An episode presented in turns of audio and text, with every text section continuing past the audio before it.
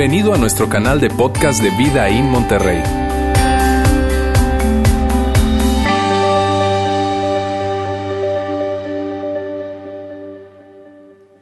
Muy buenas tardes. Miren, no sé si ustedes han tenido oportunidad como yo de convivir con personas que han tenido la oportunidad de adoptar. Cuando tú escuchas la historia de una persona o una pareja que ha adoptado un hijo, es, es algo muy, pero muy conmovedor. La gente adopta por diferentes razones, muchos de ellos porque no pueden tener hijos, pero cuando tú escuchas de una pareja que ya tiene hijos y que decide extender, extender su familia para adoptar a un bebé, es algo sumamente emocionante. Yo tuve la oportunidad de, de conocer a una pareja americana que que ellos adoptaron a una niña. Y, ellos pasaron por diferentes circunstancias, situaciones que, a veces parece hasta como de una historia increíble, porque ellos estaban muy, muy emocionados con esta intención de, adoptar a, esa bebé. Y resulta que cuando fueron a, ese país donde, de donde esa niña era, se dieron cuenta que lo que les habían dicho era muy diferente a lo que en realidad estaba ocurriendo. Les habían dicho que, que todo el proceso eh, iba a costar determinada cantidad de dinero y cuando llegaron ahí se dieron cuenta que era otra cosa muy, pero muy diferente. Era mucho más elevado el precio para el papeleo y todo el trámite de lo que les habían dicho originalmente. Ellos decidieron continuar aún así con, con el proceso para poder adoptar a esa bebé. Después fueron para allá, viajaron y, y conocieron a la bebé y después de más de 30 días que estuvieron en ese país viajando por diferentes lugares, iban a un lugar, le decían, no, sabes qué, en realidad e-, este papel te falta, tenían que volver a, regresar. Así estuvieron mucho, mucho tiempo. Finalmente ellos pudieron cargar a esa niña en sus brazos, a, enseñársela a su hijo biológico y formar una familia increíble. Y es algo muy, pero muy emotivo. También conocemos a personas, conozco a personas que, que, están aquí entre nosotros, que son personas que amamos mucho, que apreciamos mucho, que valoramos mucho y que, y que ellos también tuvieron la oportunidad de, de, adoptar. Y todo ese proceso de adopción es, de veras, a veces llega a ser agotador. Porque las personas tienen que, que viajar, ser examinadas, revisar que todo esté en regla, checar que, que efectivamente son aptos para ser padres y tienen incluso a veces que mudarse, que moverse de ciudad para estar algún tiempo ahí. De tal manera que, que todo el procedimiento es, es grande, es complicado, es difícil. Y cuando tú ves esas historias, de verdad dices tú, wow, qué increíble el amor de estas personas, por esta bebé o por esos niños. Ahora yo tengo una pregunta que, que quisiera que nos hiciéramos hoy tú y yo, y la pregunta es, ¿tú crees que estos amigos americanos y estos amigos mexicanos que hicieron todo el trámite para adoptar a unos bebés, ¿tú crees que ellos amen más que Dios? ¿Tú crees que ellos tengan una mayor capacidad de amar que la que Dios tiene? Yo creo que la mayoría de nosotros instintivamente diríamos, no, no, definitivamente no. Yo creo que Dios ama más. Y estas son personas increíbles, personas maravillosas, pero yo creo que dentro de nosotros, la mayoría diríamos que, definitivamente no. Dios tiene una mayor capacidad de amar. Y te cuento estas, estas pequeñas reseñas, estas pequeñas historias de personas que han adoptado, porque el pasaje que vamos a ver hoy en la Biblia habla acerca precisamente de ese concepto. Yo quiero que veamos cómo es que, que, el apóstol Pablo le da a un giro para explicarnos cómo es que él ve la Navidad. Vamos a estar viendo un pasaje que se encuentra en una carta que escribió ese increíble hombre llamado Pablo, ese apóstol Pablo, a un grupo de, de iglesias que se encontraban en una provincia llamada Galacia, que está hoy por hoy más o menos en la parte de Turquía, por ahí. Incluso tú puedes ir hoy a visitar esos lugares y te vas a encontrar con, esas provincias de Galacia. De tal manera que, que, lo que vamos a ver hoy es totalmente histórico. Y es interesante porque esa carta que escribió el apóstol Pablo a estas iglesias en Galacia, la escribió aproximadamente en el año 51 a 53 después de Cristo. Y los historiadores, aún los más escépticos, están convencidos de que Pablo es el autor de esa carta y que se escribió alrededor de ese tiempo, porque los escritos y los historiadores dicen que fue antes de que Nerón muriera. Y Nerón fue quien mandó ejecutar a Pablo. Así que Pablo escribió esto antes de ser ejecutado cerca del año 51-53. Ahora, ¿por qué te cuento todo este trasfondo histórico? Porque esto es muy significativo, porque habían pasado alrededor de 20 años de la resurrección de Jesús, de la muerte y la resurrección de Jesús.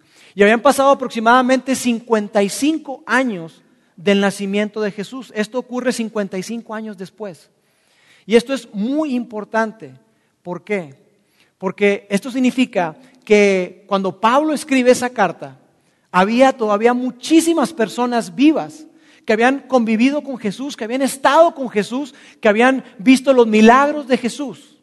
Y esas personas de primera mano podían levantarse y decir, eh, eso que está escrito ahí, eso no es cierto. Eso es mentira, eso no fue así. Y Pablo tuvo oportunidad de convivir con esas personas, con personas que estuvieron cerca de Jesús, que estuvieron conectadas con Jesús. Incluso Pablo estuvo cerca de personas como Juan, el apóstol Juan, conocido como el discípulo amado. Y seguramente si estuvo cerca de Juan, también pudo haber estado cerca de María, la mamá de Jesús. Imagínate lo emocionante que, tuvo que haber sido eso. Que de primera mano de la mamá de Jesús tú puedas escuchar cómo fue Jesús, cómo era Jesús, qué experimentó ella también. Y eso fue algo que, que Pablo tuvo la oportunidad de ver de cerca.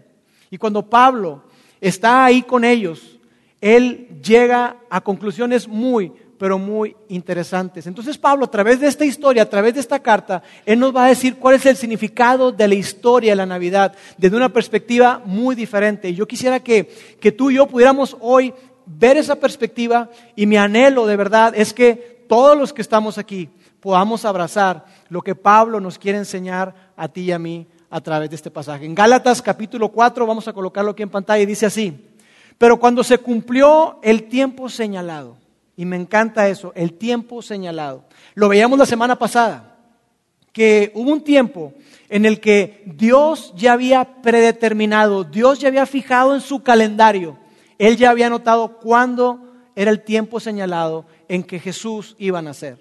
Y decíamos que, que por mucho tiempo la gente esperaba a, ese Mesías prometido. Los judíos esperaban generación tras generación tras generación, de tal manera que pueden haber dicho, oye, ¿esto qué onda? Esto es una fábula, es una historia. ¿Qué onda? ¿Por qué no ocurre nada? Pero que hubo un remanente, un grupo pequeño de personas que se mantuvieron fieles creyendo, creyendo y pasando la estafeta de la fe. Y en ese tiempo señalado fue cuando Jesús vino al mundo. Y que a veces tú y yo podemos confundir el silencio de, Dios con su ausencia. Pero que cuando no escuchamos a Dios, Dios no está ausente. Dios sigue presente y Dios está trabajando. Muchas veces tras bambalinas sin que tú y yo lo podamos ver, Dios está trabajando y Dios está preparando la escena para hacer posible que Jesús, que su Hijo, naciera. Así que Pablo está diciendo que en ese tiempo señalado, cuando se cumplió, entonces Dios envió a su Hijo, que nació de una mujer. Ahora, el que Pablo señale que nació de una mujer no es poca cosa. Mira, para ti, para mí, si nosotros nos pusiéramos realmente a analizar, si nos detuviéramos a, a repensar todo esto del nacimiento de Jesús, la verdad es que es increíble, es extraordinario. Pero ¿sabes qué nos pasa? Que lo hemos escuchado tantas veces, una y otra y otra vez, que los ángeles cantaron, que hubo ahí en un, pesebre, no hubo lugar para ellos en el mesón, para María y José, de tal manera que tuvo que nacer en un humilde pesebre. Y ahí estaban con los animales, ahí fue donde Jesús nació. Y lo vemos algo tan normal. Pero Pablo está recalcando, subrayando de que, hey, yo he estado cerca de personas que convivieron con Jesús de primera mano, incluso de su propia madre, y te puedo decir algo, que ese hijo de Dios nació de una mujer. Dios se hizo hombre. Y eso es algo increíble. Y continúa el pasaje ahí. Dice, Él nació de una mujer y sujeto a la ley, para que redimiera a los que estaban sujetos a la ley. Ahora esto es interesante porque cuando habla de que nació de una mujer, Jesús nació de una mujer, eso lo puso que estuviera sujeto a la ley, a la ley de Dios, a la ley mosaica, a la ley de los, de los diez mandamientos, con todo lo que eso implicaba, los principios, las reglas, las leyes, todo eso. Jesús estuvo sujeto a toda la ley. Pero algo increíble y algo muy interesante es que Jesús, estando sujeto a la ley, él cumplió con la ley. Él cumplió cabalmente con cada uno de los mandamientos de Dios. Y por eso es que Él fue capaz de redimirnos a todos nosotros, a ti y a mí, los que estábamos sujetos a la ley. Él tenía esa capacidad, tuvo esa capacidad para redimirnos. La palabra redimirse quiere decir rescatar, comprar. Entonces Jesús, a través de lo que Él hizo, después de su nacimiento, 33 años después que murió en la cruz, él nos redimió a ti y a mí de la ley. Y mira, esto es interesante porque esto quiere decir que, que el asunto de la ley es algo que, que a ti y a mí no, no nos gusta. Si somos honestos, tú y yo no nos gusta cumplir con la ley. Incluso con aquellas cosas que nos ponemos como reglas, nosotros no nos gustan. Nosotros no seguimos las reglas. De hecho, estamos ya por terminar el año y cada año no es cierto que tú y yo nos ponemos metas, nos ponemos objetivos, ponemos de alguna forma como reglas para nosotros. Por ejemplo, ¿sabes qué? Este año yo quiero usar menos el celular. No quiero depender tanto del celular. ¿Sabes qué? Este año me hago el propósito de que no voy a utilizar el celular mientras manejo. No debería ser un propósito, debería ser algo obvio, ¿verdad?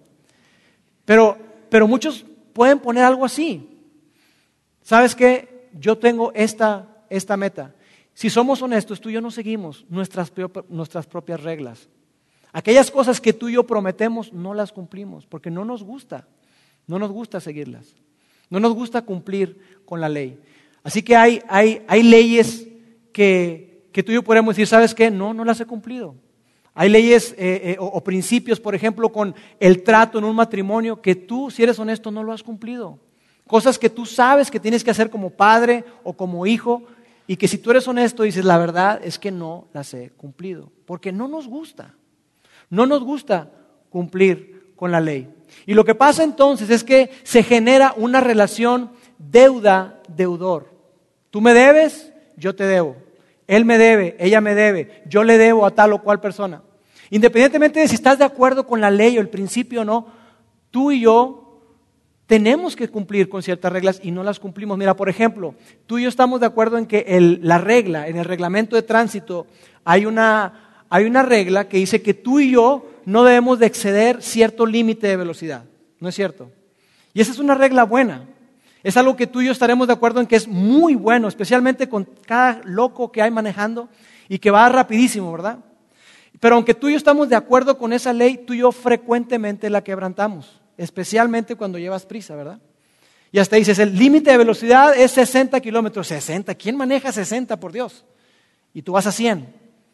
Pero cuando tú no llevas prisa, vas tranquilo ahí con tu carro, te pasa alguien y dices, ese loco, ¿qué le pasa?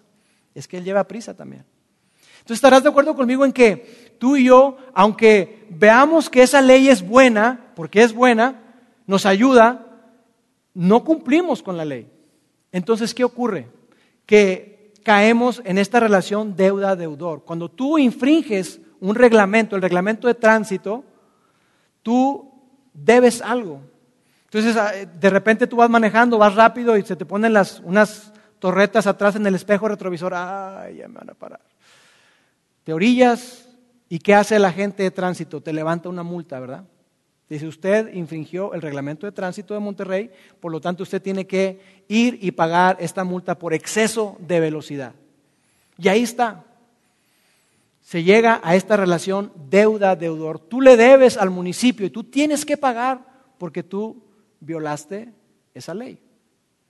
Y es algo que ocurre todo el tiempo. Y esta, esta dinámica de relación deuda-deudor aplica para las relaciones también. Aplica para la relación entre padres e hijos, para un matrimonio, para un, jefe y su empleado. Entonces, muchas ocasiones tú y yo caemos en esa dinámica donde, donde sentimos que debemos. Quizá tú eres, tú eres un padre que, que piensa que cuando era niño, tu papá te debe. Tu papá te, te debe una mejor infancia.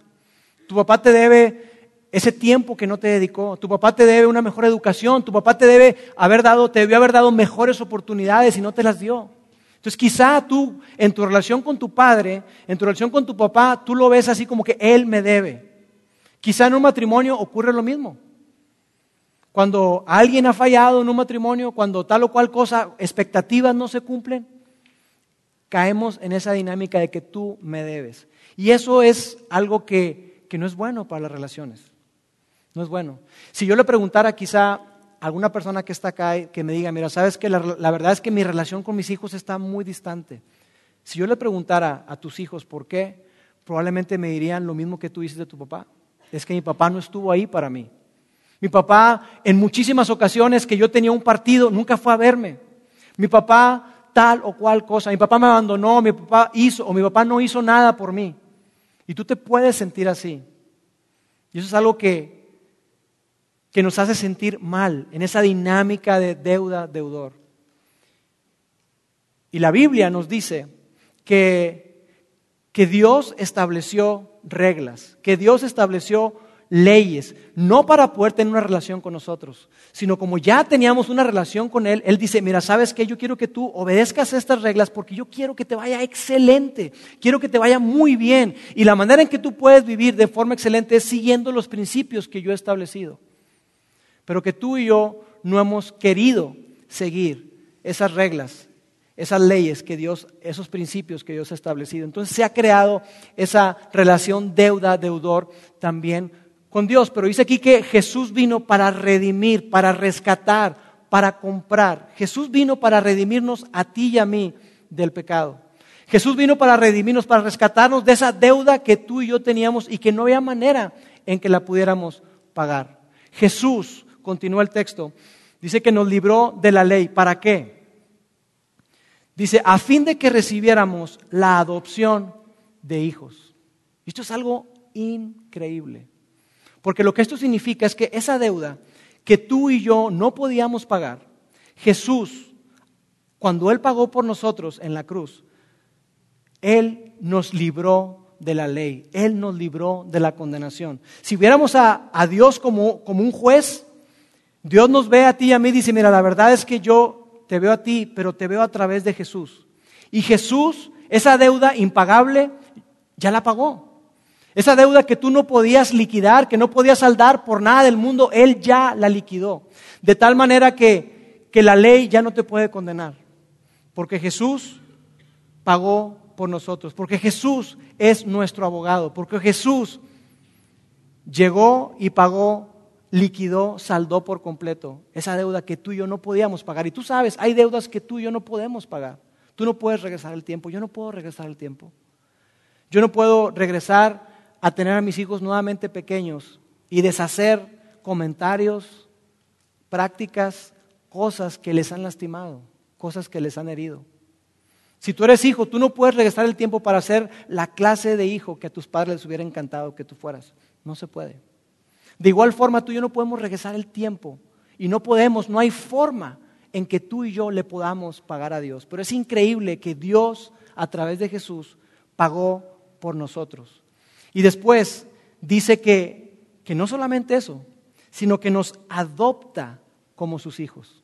Y por eso les contaba la historia de al principio, de, de amigos, de, de conocidos que han adoptado. Porque esa es la clase de relación que Dios quiere. Dios quiere tener una relación personal contigo y conmigo.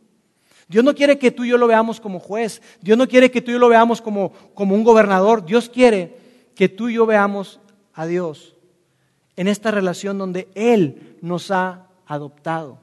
Él nos ha hecho parte de su familia, imagínate eso. Dios, el dueño de todo, el dueño del universo, Él se hizo hombre para hacer posible que tú y yo pudiéramos ser adoptados como sus hijos. Y mira, cuando la gente de Galacia estaba escuchando todo esto, seguramente esto fue algo que revolucionó su mente y su corazón. Eso fue algo que dijeron, wow, no es posible eso. Y eso fue lo que precisamente eh, eh, eh, el Evangelio trajo en ese primer siglo que revolucionó el mundo y por el cual muchísima gente dio su vida. Porque ellos entendieron este concepto de que Dios quiere tener una relación con nosotros y que nos adopta. Mira, para ti, para mí, hablar de adopción automáticamente lo asociamos con, con adopción de bebés. ¿Y quién no va a querer un bebé? Chiquito, bonito, que no ha hecho nada malo. Ya cuando crecen como Cristo, ay, caramba. Pero cuando están bebitos no es cierto que esto, ay, está precioso. ¿Quién no va a querer ese niño? Pero sabes, cuando esta audiencia, que en su mayor parte eran griegos y eran romanos, cuando ellos escucharon este concepto de adopción, automáticamente lo asociaban con adopción de adultos, no de niños. Porque en aquella época no se adoptaban bebés. No adoptaban bebés por dos razones principales. La primera era porque los bebés, muchos de ellos fallecían, muchos de ellos morían. Los sistemas de salud y, las enfermedades que había en aquella época, no había ninguna garantía de que los bebés fueran a, crecer. De hecho, se tardaban muchas veces mucho tiempo en ponerle, en ponerle nombre porque no había garantía de que esos niños fueran a, seguir viviendo. Y en segundo lugar, porque eh, la verdad es que la gente no sabía, esos padres o esas personas que querían adoptar, no sabían cómo iban a crecer esos niños y en qué tipo de personas se iban a convertir. Pero los romanos ricos, los romanos que, que tenían un cierto estatus, ellos sí tenían la costumbre de adoptar. Para los judíos la adopción ni siquiera existía ese concepto. ¿Adopción qué es eso? Pero los romanos sí lo practicaban y por eso es tan interesante lo que Pablo está diciendo acá, que Dios nos ha adoptado como sus hijos, siendo adultos. Y mira, Julio César, que fue este famoso personaje, emperador Julio César, él que, manejó la república, él eh, adoptó adoptó a, un, joven llamado Octavio. Y Octavio tenía alrededor de 19 años cuando, Julio César lo adoptó. Y él era su sobrino nieto. Y cuando, él adopta a, este muchacho, lo, adopta porque, porque se da cuenta que tiene una gran habilidad para la política y una gran habilidad para estrategia militar.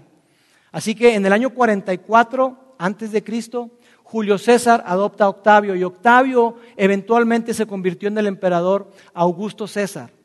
¿Por qué te menciono esto? Porque Augusto César era el emperador que estaba reinando cuando Jesús nació. Y después, ese mismo hombre, Augusto César, pasando el tiempo, él adoptó a otro adulto llamado Tiberio. Tiberio tenía 40 años cuando fue adoptado por Augusto César. Y Tiberio fue el emperador que estaba reinando cuando Jesús fue crucificado. Entonces te cuento todo esto porque era una práctica común entre el imperio romano que estas personas que, tenían poder, que tenían riqueza, que tenían un cierto estatus y posición, que los adoptaran. Y cuando los, adoptaban, le pasaban todos sus títulos, toda su riqueza, todo su poder, toda su influencia. Se la pasaban. Entonces imagínate ser Octavio y estar ahí y de repente que te digan, hey, ven. Pues mira, ¿sabes qué? Pues tú sabes que Julio César fue asesinado, ¿verdad? Y pues resulta que en su testamento estás tú como su heredero. ¿Quién yo? Sí, tú. Órale. Qué día tan más extraordinario seguramente para Octavio. Augusto César hizo cosas increíbles, como por ejemplo, adoptó a sus nietos, pero algo curioso fue que adoptó también a su esposa. Imagínate. Imagínate que llegue yo con mi esposa Mónica y con mis hijas Rebeca y Paulina y digo, oigan, pues ahora, ¿qué creen? Su mamá es su mamá, pero también es su hermana. Así. Porque ellos tenían esa práctica, lo que querían era perpetuar el poder, querían, querían eh, eh, involucrarlos y querían de alguna forma que ellos siguieran su mismo linaje, su misma línea. Y por eso es que hacían eso. Y te cuento esto porque es muy importante que entendamos algo. Que Dios dice aquí, dice que nos adopta como sus hijos, pero que Dios hizo algo y lo que Dios hizo fue que Dios nos observó a ti y a mí como adultos, con todas nuestras fallas, con todas nuestras limitaciones, con todo nuestro pecado, con toda nuestra incapacidad, con todas aquellas promesas rotas. Nos ve, dice, yo quiero que Él sea mi hijo. Ante los estándares humanos naturales, yo estoy seguro que muy probablemente tú no me adoptarías a ti como tu hijo. Y muy probablemente yo tampoco te adoptaría a ti como mi hijo. Pero qué increíble, qué increíble que Dios nos ve a los ojos a ti y a mí y te dice, yo sé lo que me has dicho, yo sé lo que me has prometido, tú me has prometido esto, esto y esto, y estas tres cosas, o diez o veinte, nunca me has cumplido. Pero yo te amo y te adopto como parte de mi familia.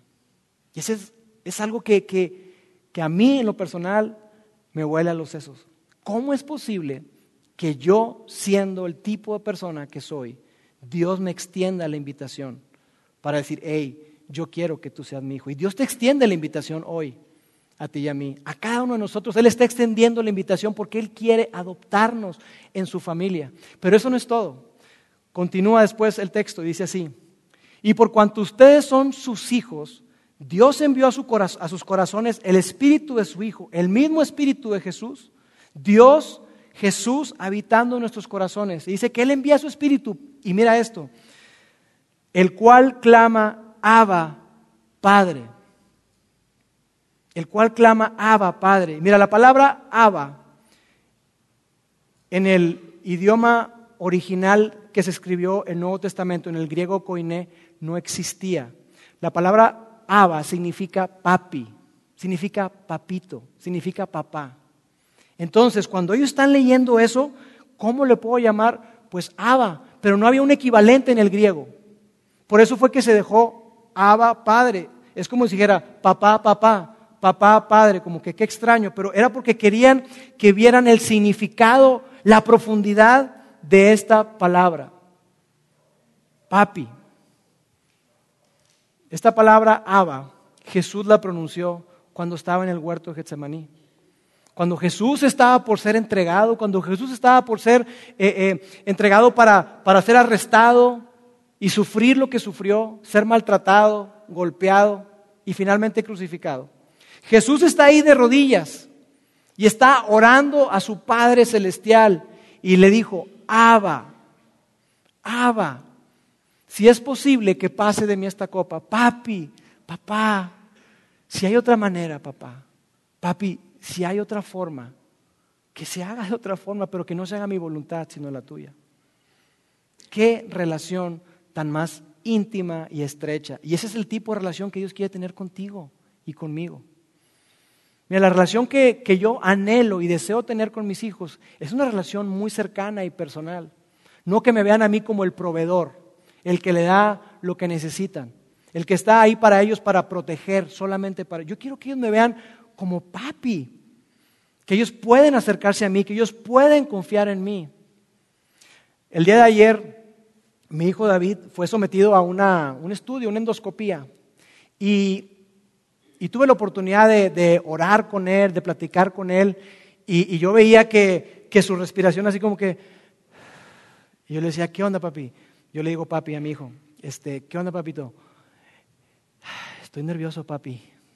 Me decía, estoy nervioso. Y oramos juntos y todo, y fue un tiempo, un tiempo bonito donde nos podemos conectar, aún incluso en, en situaciones a veces no tan favorables que pudiéramos decir, nos podemos conectar. ¿Sabes que esa es la clase de relación que Dios quiere tener contigo? Dios quiere tener una relación cercana, donde tú puedas venir delante de Él a contarle todo, todo lo que está en tu corazón. Que tú te acerques a Él no, no como juez, no como gobernador, no como amo, sino como papá y papito. Esa relación que yo sé que quizá para muchos, órale, suena como que muy, muy irreverente. Esa es la clase de relación que Dios quiere tener contigo, una relación cercana. Y continúa el texto. Dice, así que ya no eres esclavo, sino hijo. Y si eres hijo, también eres heredero de Dios por medio de Cristo. Y mira, dice que ya no eres esclavo, porque en una relación de amo-esclavo hay reglas, hay pautas que tú tienes que cumplir. Y si tú no cumples con A, B, C, D, esta es la consecuencia A, B, C, D. Así que más te vale que te vayas por la línea. Y tú y yo, mira, tú estás aquí para trabajar para mí, no para ser mi amigo, ni, ni, ni, ni que me veas como tu papá. No, no, no, no, no. Allá si tienes papá, bien, y si no, también. Aquí vienes a jalar. ¿Tú sabías que mucha gente ve a Dios así? Muchas personas, cuando ven a Dios, lo ven así de distante, así de lejano. Y es que no sé, de alguna manera yo tengo que cumplir con lo que Dios me pide y tengo que cumplir. Y se esfuerzan y luchan. E intentan una vez y otra vez y otra vez. Y Dios dice, no, no, no, no, no, no, espérame, no, no. No se trata de eso. Ya todo fue saldado. Ya todo fue pagado. Y amigos, esto es lo que la Navidad significa. Que Dios nos amó tanto a ti y a mí, que nos dio el mayor regalo a Jesús para que tú y yo pudiéramos tener una relación cercana y estrecha con Él. Resumo el mensaje de hoy en tres frases. La primera, no busques relacionarte con Dios como juez cuando Él dio todo para ser tu Padre. No busques relacionarte con Dios como juez. No veas a Dios de esa manera. Dios es el juez, sí es el juez. Dios es el amo y Señor del universo, sí, sí lo es. Dios es todopoderoso, claro que lo es. Pero ese Dios, dueño del universo, amo y Señor y que gobierna todo, quiere que tú lo veas como tu papá. Así que no veamos a Dios como juez, cuando Él dio todo. Él hizo todo para que tú y yo lo pudiéramos ver como Padre. Por otro lado, no veas a Dios en base a lo que has hecho, más bien en base a quién eres su Hijo. Porque en muchas ocasiones no es cierto que tú y yo, el filtro que ponemos para acercarnos a Dios, para ver a Dios, es a través de lo que yo he hecho o he dejado de hacer. Así que si, si tú tienes una buena semana, una excelente semana donde tú te sientes que cumpliste con lo que Dios quiere que tú vivas, no, si ahora soy bien, me puedo acercar a Dios con confianza. Y si tuviste una pésima semana, ¿cómo me acerco a Dios? Porque tú y yo nos podemos acercar a Dios todo el tiempo, no en base a lo que hemos hecho, sino en base a quiénes somos. Y Dios dice que tú y yo somos hijos, hijos de Dios. Ese es el mensaje de la Navidad. El mensaje de la Navidad es que Dios envió a su Hijo para que tú pudieras ser su Hijo. Dios envió, Dios envió a su Hijo para que tú pudieras ser su Hijo. Este es el mensaje de Navidad.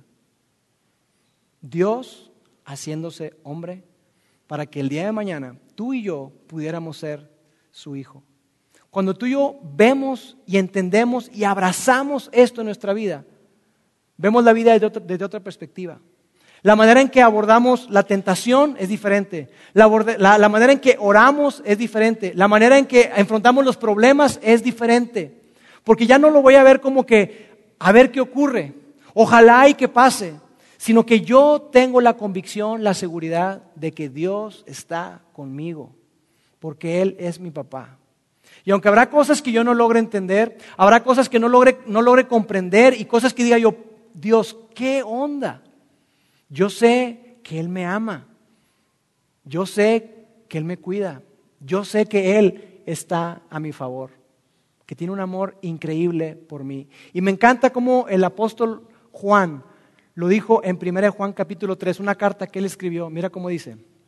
Miren cuánto nos ama el Padre, que nos ha concedido ser llamados hijos de Dios. Y me encanta esta última parte porque dice, y lo somos. Mira con cuánto amor te ha amado Dios, el Padre, para hacerte hijo de Dios. ¿Y sabes qué? Lo eres, lo eres. Dios nos ama de una manera increíble. Una persona, una pareja que adopta a unos niños, tiene un amor muy especial por esos niños. Y el anhelo de mi corazón es que esos niños, esas niñas que han sido adoptadas, que el día de mañana puedan saber el increíble amor de esos padres. Porque esos padres lucharon por ella porque esos padres dieron su vida por ella, porque esos padres la buscaron, la persiguieron hasta tenerla con ellos. Y que su identidad esté segura en ese amor tan grande de esos padres. Que si el día de mañana vienen a su mente preguntas como por ejemplo, ¿por qué mis padres biológicos no me quisieron? Que ellos puedan tener la seguridad de que hubo unos padres, no biológicos, pero que persiguieron y lucharon por el amor de esa bebé, por el amor de esa persona y que valen tanto que esos padres estuvieron dispuestos a hacer lo imposible para tenerla en su familia, para tenerle en su familia. Mira, yo no sé cómo es que tú ves a Dios. Yo no sé cómo, cómo ves a Dios cuando oras. Yo no sé cómo ves a Dios cuando, cuando estás ahí solo, cuando tienes problemas o dificultades. Pero Dios quiere que tú lo veas como, como tu padre, como tu papá, como una persona cercana, como una persona que está ahí para ti. Y que cuando tú te preguntes cuánto vales, que tú puedas recordar este pasaje de Pablo que dice que tú vales la Navidad. ¿Sabes cuánto vales? Tú vales la Navidad. Tú te preguntas si realmente vales como persona. Tú vales la Navidad. Tú vales que Dios se hiciera hombre para que habitara entre nosotros y que un día muriera por ti y por mí. Ya el hecho de hacerse hombre y nacer en un lugar como en el que nació es algo increíble. Pero no solamente nació, sino que vivió y murió por ti y por mí. Así que tú y yo tenemos un gran valor para Dios. Ahora, muchos de los que estamos acá seguramente hemos escuchado esto, este concepto, esta idea de ser hijos de Dios. Probablemente lo hemos escuchado ya varias veces. Pero quizá nunca lo has visto de esa forma de que, de que Dios quiso adoptarte en su familia. Y que no te adoptó siendo un niño pequeño, no te adoptó siendo un bebito inocente, sino con todo tu bagaje, con toda tu basura y la mía, con todo lo que hemos hecho, con todas nuestras fallas, Dios decidió adoptarte. Así que lo que yo quiero hacer hoy es que para aquellas personas que de alguna forma nunca han dado un paso para abrazar y reconocer y ver a Dios como su papá, que hoy lo puedas hacer. Yo quiero que sepas que la invitación está abierta. La invitación de parte de Dios para ti y para mí está abierta todo el tiempo. Y cada Navidad es un excelente recordatorio para nosotros de que Dios nos amó tanto que dio a su Hijo. Así que hoy, si tú quieres dar ese paso y si tú quieres decir, ¿sabes qué? Yo quiero, yo quiero de alguna forma reconocer y decirle sí a Dios como mi papá verlo como mi Padre. Yo quiero reconocer lo que Dios ha hecho por mí. Yo quiero que tú y yo hagamos una oración. Ahora, esta oración que voy a hacer no es una oración mágica, no tiene nada de, especial. Simplemente es, de una manera consciente, reconocer lo que Dios ha hecho por ti y por mí y que de esa forma tú y yo podamos abrazar el increíble amor de Dios. Si tú estás listo, quiero orar. Padre, hoy Dios, te damos tantas gracias porque podemos llamarte así, podemos llamarte Padre, Papá. Gracias porque tu amor es tan grande, tan increíble que nos alcanzó a cada uno de nosotros. Y gracias porque en ti somos libres. Y no solamente somos libres, no solamente somos perdonados, sino que tú quisiste ir mucho más allá para adoptarnos como tus hijos y para darnos una herencia. Gracias por ese increíble amor por mí. Yo hoy quiero reconocer ese amor en mi vida y quiero decirte que yo quiero que tú seas mi papá. Y yo estoy orando en el nombre de Jesús. Amén. Gracias por haber escuchado este podcast de Vida en Monterrey. Si deseas escuchar estos mensajes en vivo, te invitamos a que nos acompañes todos los domingos a nuestro auditorio para más información sobre nuestra ubicación y horarios, entra a vidainmty.org o síguenos en nuestras redes sociales como Facebook, Twitter e Instagram. Nos vemos la próxima semana.